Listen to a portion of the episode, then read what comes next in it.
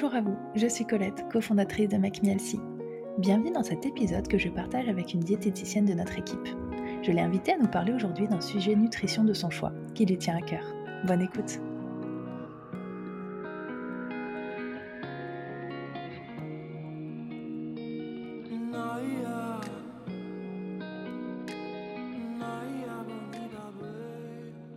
Bonjour à tous et merci d'être si nombreux à écouter notre podcast chaque semaine. Et aujourd'hui, j'accueille Romane. Salut Romane Hello Colette Alors, tu vas nous parler d'un sujet fascinant et assez complexe, le microbiote intestinal. Est-ce que tu peux peut-être commencer par nous dire ce que c'est?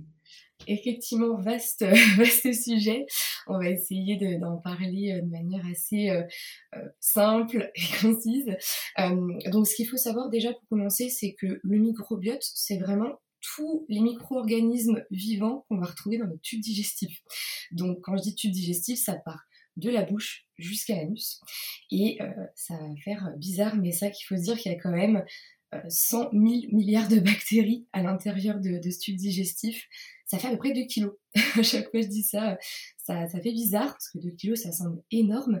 Mais oui, il faut se dire qu'il y a à peu près 2 kilos de bactéries dans, notre tube digestif. Donc, euh, ce qu'il faut savoir, c'est que c'est un, écosystème hein, finalement qui est très riche, qui est varié. Euh, il peut y avoir des bactéries, mais aussi des virus, des levures, des champignons. Donc c'est vrai que ça peut euh, pas mal aussi évoluer au fur et à mesure des années. Et ce qu'il faut se dire, c'est qu'il est propre à chaque individu. On a tous notre propre microbiote. Et euh, ce qu'il faut se dire, ce qui est plus important en tout cas, c'est qu'il y a une bonne diversité bactérienne. C'est-à-dire que plus il y a d'espèces de bactéries différentes, plus on a de chances d'être en bonne santé. Et donc inversement. Euh, et donc du coup, on appelle ça une symbiose. Ces bactéries qui vivent en nous, en fait, avec nous, c'est une symbiose. C'est-à-dire que nous, on leur apporte, c'est-à-dire que sans nous, elles peuvent pas vivre, mais on peut pas vivre sans elles non plus, parce qu'on le verra tout à l'heure, elles vont euh, nous aider dans pas mal de choses. Donc c'est ce qu'on appelle finalement la symbiose. Et ce qu'il faut se dire aussi, euh, c'est que voilà, ça, le microbiote, ça s'appelle aussi flore intestinale, mais on a aussi une flore cutanée, une flore vaginale, urinaire, pulmonaire. Finalement, euh, il y a beaucoup, beaucoup de bactéries sur, euh, sur le corps humain. Mais voilà, aujourd'hui, on va plutôt se, se concentrer sur euh, le microbiote intestinal. Bon, très bien. Bah, écoute, ça m'intéresse d'en savoir plus. J'imagine que je ne suis pas la seule pour les personnes comme moi qui n'ont pas étudié tout ça. Est-ce que tu peux nous en dire plus sur son rôle aussi?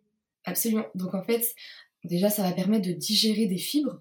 Ça va aussi permettre de synthétiser certaines vitamines, comme par exemple la vitamine K, la vitamine B.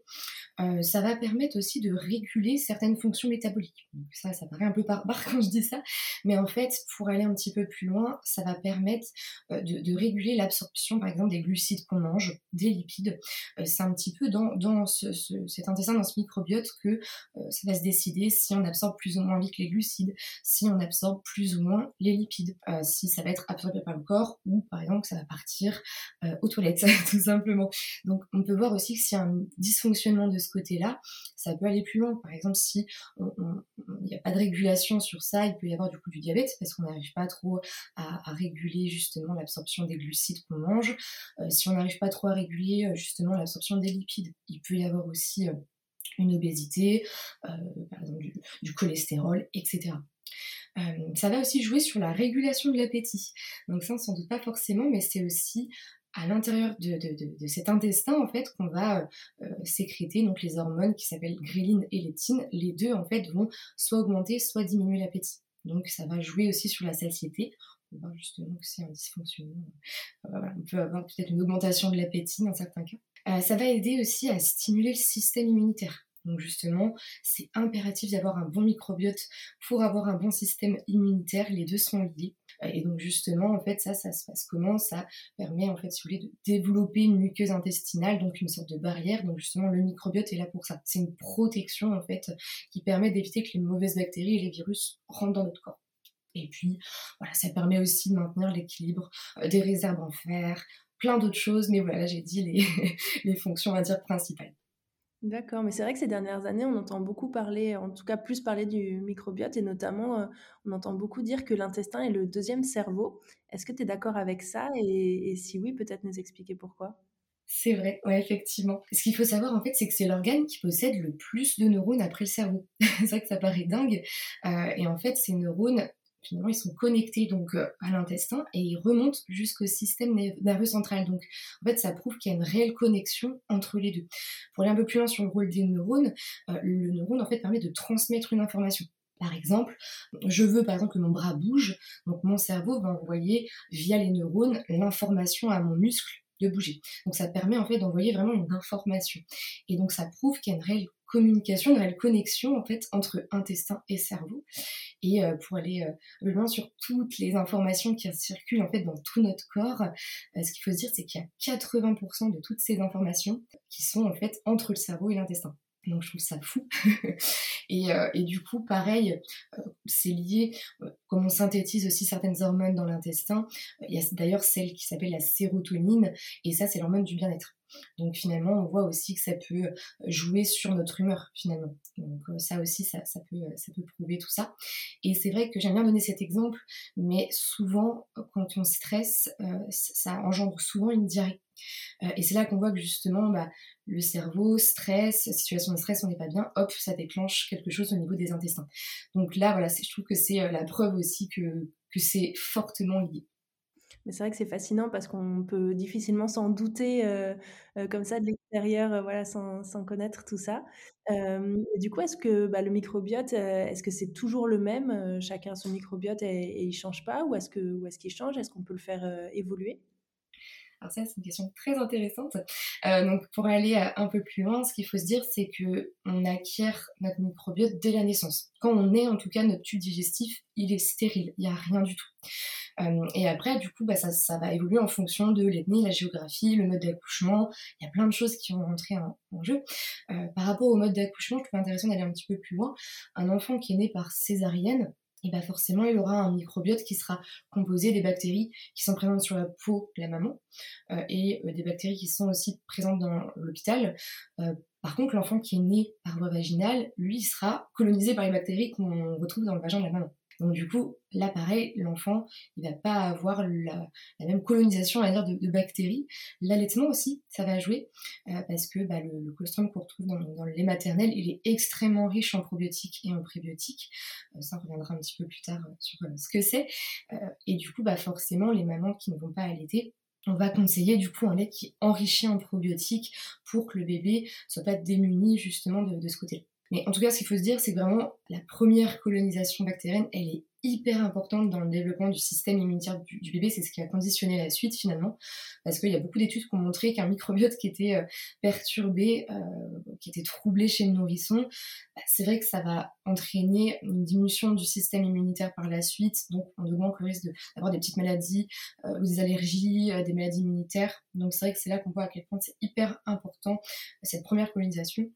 Et après, bah, finalement, le microbiote va évoluer sur les premières années de la vie. C'est vraiment la période qui est cruciale euh, et ça va dépendre de l'alimentation, la, la, diversification pardon, alimentaire, l'environnement, si euh, l'enfant est amené à prendre des antibiotiques ou pas. Mais après, en théorie, il est quasi définitif à peu près entre 3 et 6 ans et il reste plutôt stable après.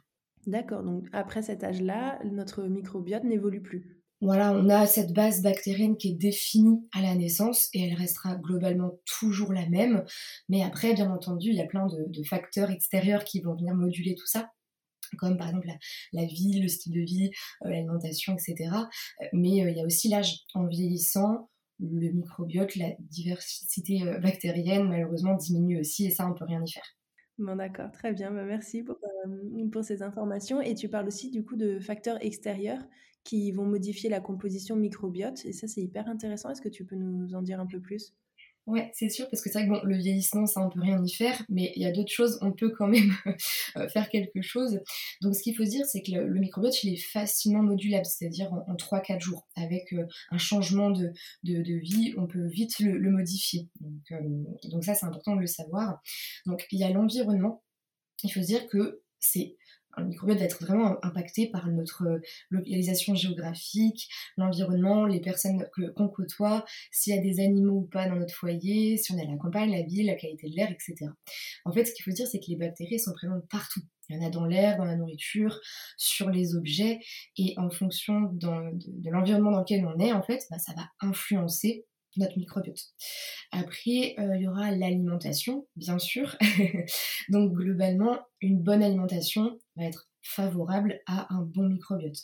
Par contre, voilà, la mauvaise alimentation, donc quand je dis mauvaise alimentation, c'est vraiment une alimentation euh, déséquilibrée qui est pro-inflammatoire. Donc pro-inflammatoire, ça va être riche en viande rouge, en sucre, donc en mauvaise graisse. Mauvaise graisse, c'est celles qui sont riches en acides gras saturés, donc crème, beurre, charcuterie, euh, les édulcorants, le fait de ne pas manger aussi assez de fibres. Donc s'il y a peu de fruits et de légumes dans l'alimentation, forcément ça va aussi influencer et modifier ce microbiote dans, le négatif dans ce cadre-là. Après, donc il y a aussi les médicaments. Donc on connaît bien les antibiotiques, eux, ils détruisent 30 à 40% environ de notre bactérie.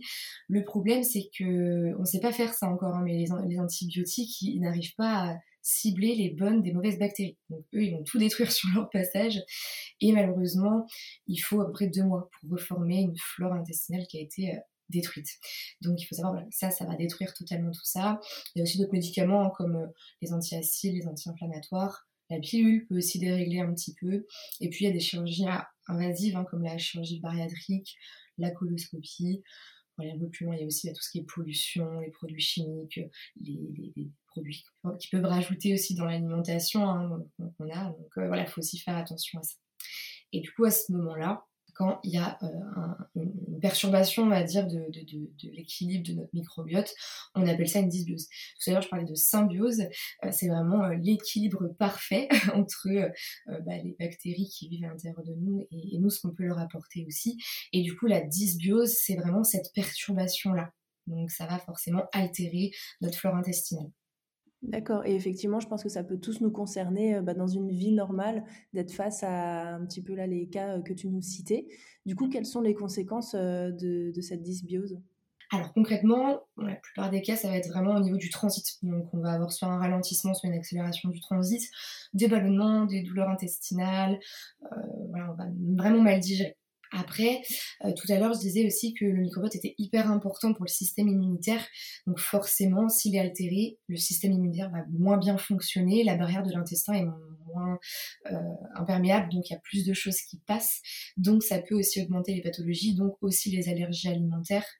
Euh, on va aussi retrouver des problèmes de peau et puis, pareil, on disait tout à l'heure que c'est notre deuxième cerveau, donc ça peut aussi engendrer une modification de l'humeur, du stress, comme voilà, c'était lié à la fabrication de la sérotonine qui était l'hormone du bien-être, si il y a un dysfonctionnement dans notre microbiote, bah, malheureusement voilà, ça peut aussi engendrer voilà, une modification de l'humeur. Et puis, pour aller plus loin, c'est vrai que ça a été prouvé qu'il y a un lien entre dysbiose et certaines maladies. donc, par exemple, il y a l'obésité, le diabète, l'Alzheimer, des maladies inflammatoires comme par exemple Crohn, diabète, dépression, etc. et ça, ça a été prouvé avec la souris. C'est-à-dire qu'en fait, c'est la dysbiose, donc le problème au niveau du microbiote, qui provoque la maladie et pas l'inverse. Donc, c'est vrai que quand on se dit ça, ça fait vraiment réfléchir et on se dit à quel point c'est important de prendre soin de notre intestin parce que si l'intestin qui est en mauvaise santé peut provoquer des pathologies comme l'Alzheimer, ça fait réfléchir. Et ce qui est encore plus dingue, je trouve, c'est que Hippocrate a, dit il y a plus de 2000 ans, toute maladie commence dans l'intestin. Et là, je me dis, waouh, s'il y a 2000 ans, il pensait déjà à ça, nous, on commence tout juste finalement là à aller plus loin, on en parle de plus en plus ces dernières années, mais voilà, on commence tout juste à, en parler, et je trouve ça fou que lui, il y a plus de 2000 ans, ait dit ça. ouais, complètement, mais c'est vrai que c'est toujours intéressant au final de revenir peut-être à, certaines bases euh, voilà, qui avaient été posées il y a très longtemps et à, se reposer les bonnes questions, du coup, revenir un petit peu en arrière peut-être pour faire mieux. J'imagine que bah, on doit avoir euh, des solutions pour... Euh, euh, changer ça quand on a une dysbiose Est-ce qu'on peut agir? Enfin, qu'est-ce qu'on peut mettre en place euh, pour euh, améliorer son microbiote? Absolument. Alors déjà, ça va être avoir une bonne hygiène de vie de manière globale. Donc ça passe bien sûr par l'alimentation. Donc apporter des fruits, des légumes. Enfin, en fait, l'important, c'est d'avoir des fibres. Donc, aussi dans les légumineuses, dans les oléagineux et les graines pour qu'il y ait aussi des oméga 3. Il y en a beaucoup dans les graines de lin, de tournesol, euh, les noix. Donc, les oméga 3 vont avoir un rôle justement anti-inflammatoire. Donc, ça va vraiment aider aussi de ce côté-là.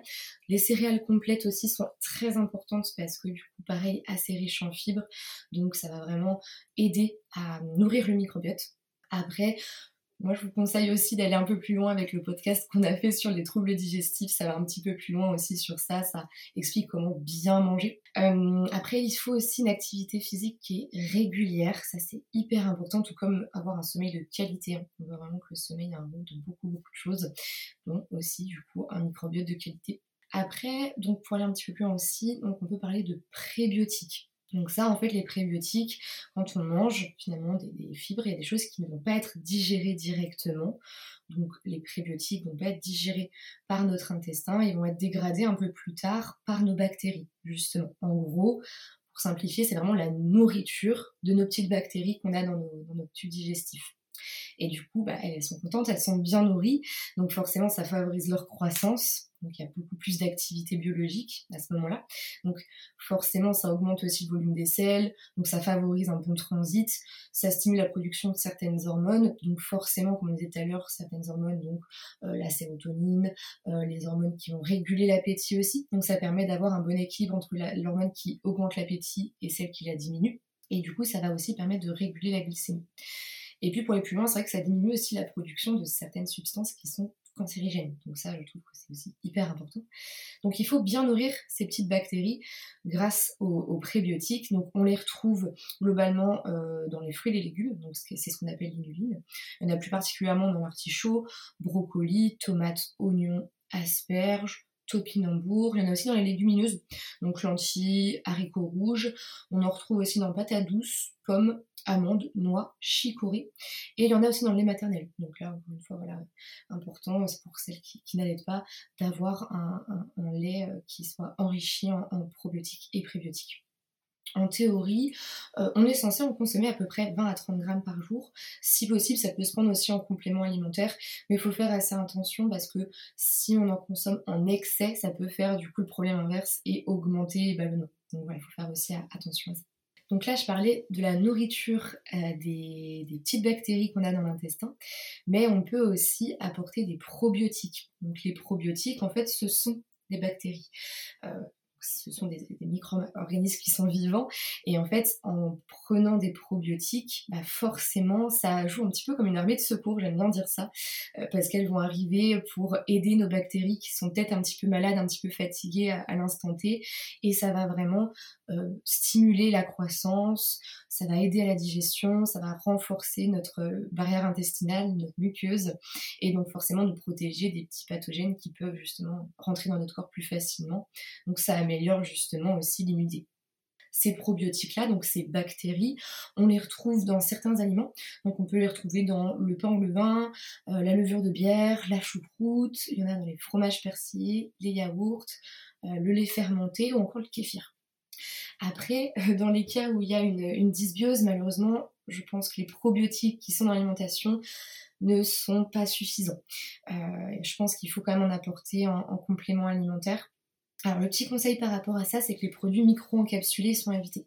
Euh, pour fabriquer ces, produits-là, il faut faire monter la température bien au-dessus de 50 degrés et ben, malheureusement ça va tuer une bonne partie des, des, bactéries. Donc je conseille de prendre sous forme de gélules ou de sachets. Donc ça, c'est pour les probiotiques. Après, donc, il y a aussi les postbiotiques, beaucoup, beaucoup de beaux barbares là. Mais voilà, pour aller un peu plus loin, c'est assez facile à comprendre. En fait, donc c'est le produit de la digestion. En fait, si vous voulez, les petites bactéries, elles vont donc manger les, fibres et après, elles vont donc former un produit de cette digestion-là. Euh, ça s'appelle les postbiotiques. On les appelle aussi les acides gras à chaîne courte. Donc c'est vraiment le, la, digestion, en fait, tout simplement, le, résultat de la digestion. Et ces, produits-là, en fait, sont hyper hyper importants parce qu'ils vont nourrir notre muqueuse qui est dans le côlon. Donc ça améliore énormément le transit aussi. Ça encore une fois stimule le système immunitaire, permet de lutter contre les mauvaises bactéries. Et ces postbiotiques, ces acides gras à chaîne courte, ils vont avoir un rôle préventif sur le cancer du côlon. Ils vont aussi prévenir l'immunité, euh, prévenir l'obésité, ils vont euh, réduire le cholestérol. Bref, il y a beaucoup, beaucoup de choses grâce à ces, euh, ces, petites, molécules. Donc ce qu'il faut retenir par rapport à ça, c'est que plus on consomme de fibres, plus les bactéries vont avoir à manger et donc plus elles vont produire ces acides gras à chaîne courte qui sont hyper bénéfiques pour notre santé. Donc, pour résumer, les fibres sont vraiment nos alliés et il ne faut pas les négliger. Pour aider ça, justement, euh, ce que les bactéries adorent manger, euh, ça va être du coup des choses qui sont riches en polyphénol. Euh, et en fait, on, ça, on les retrouve dans le chocolat, ça va faire plaisir à certains, dans le curcuma, on en retrouve aussi dans le thé vert. Et là aussi, je devrais pas le dire, mais bon, c'est vrai qu'il y en a aussi un petit peu dans le vin rouge. Donc en consommant avec modération, mais c'est vrai que le vin rouge est riche en, polyphénol et c'est vrai que du coup c'est assez apprécié de petites bactéries intestinales et ça augmente la production justement de, ces fameux acides gras à chaîne courbe dont je parlais tout à l'heure. Donc positif. Et on peut du coup aller un petit peu plus loin avec certains compléments alimentaires comme par exemple le zinc euh, et euh, la glutamine qui vont tous les deux en fait régénérer les tissus de la paroi intestinale, ça va renforcer en fait l'imperméabilité, ça veut dire que bah, n'y a pas grand chose qui peut rentrer à l'intérieur de notre corps. Donc forcément on renforce nos défenses immunitaires. Les mauvaises bactéries, les, les mauvais virus vont pas pouvoir rentrer dans notre corps grâce à ça. Et après, pour diminuer l'inflammation, si on a une dysbiose, qu'on est assez inflammé, bah, c'est vrai que ça peut être intéressant de faire une cure de curcuma ou d'oméga 3 qui vont du coup diminuer cette inflammation à ce moment-là. Bon, très bien. Bah, merci beaucoup. Après, j'imagine que c'est comme pour tout. L'idéal, c'est de ne pas arriver à cette euh, dysbiose et du coup d'avoir une, euh, euh, hygiène de vie qui soit bonne sur le long terme pour justement éviter de, se retrouver dans ces cas-là. C'est ça. Voilà. Mais merci pour toutes ces explications détaillées. C'était hyper intéressant. Est-ce que tu as des informations complémentaires que tu voudrais partager encore avec nous? S'il faut retenir une chose, c'est qu'il faut en prendre soin. Ça a un rôle déterminant pour notre santé. Si on n'en prend pas soin, ça peut faire développer des pathologies euh, sur le long terme. Et donc, bah voilà, avant d'aller jusqu'à prendre des compléments alimentaires, se dire que avoir une bonne hygiène de vie, manger des fibres, euh, faire du sport, euh, faire attention à la qualité de son sommeil, voilà, tout ça, c'est hyper, hyper important. Et je pense que tout ça le prouve. Eh ben, écoute, merci beaucoup Romane, c'est euh, très clair et effectivement c'est bien résumé. Donc euh, bah, je te remercie pour euh, toutes ces informations que tu as partagées avec nous aujourd'hui. J'espère que ça a été utile et, intéressant pour les personnes qui nous ont écoutés. Et bah, je vous souhaite à tous une très bonne journée, à toi aussi Romane. À bientôt. Bonne journée.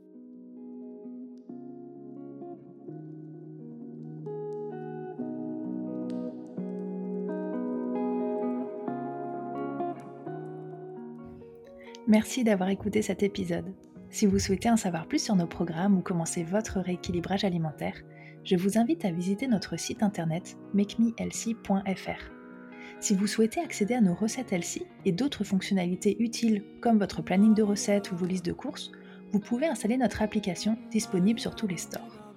Enfin, pour être inspiré et motivé au quotidien, rendez-vous sur nos réseaux sociaux Instagram, Facebook et TikTok. À très bientôt. 那一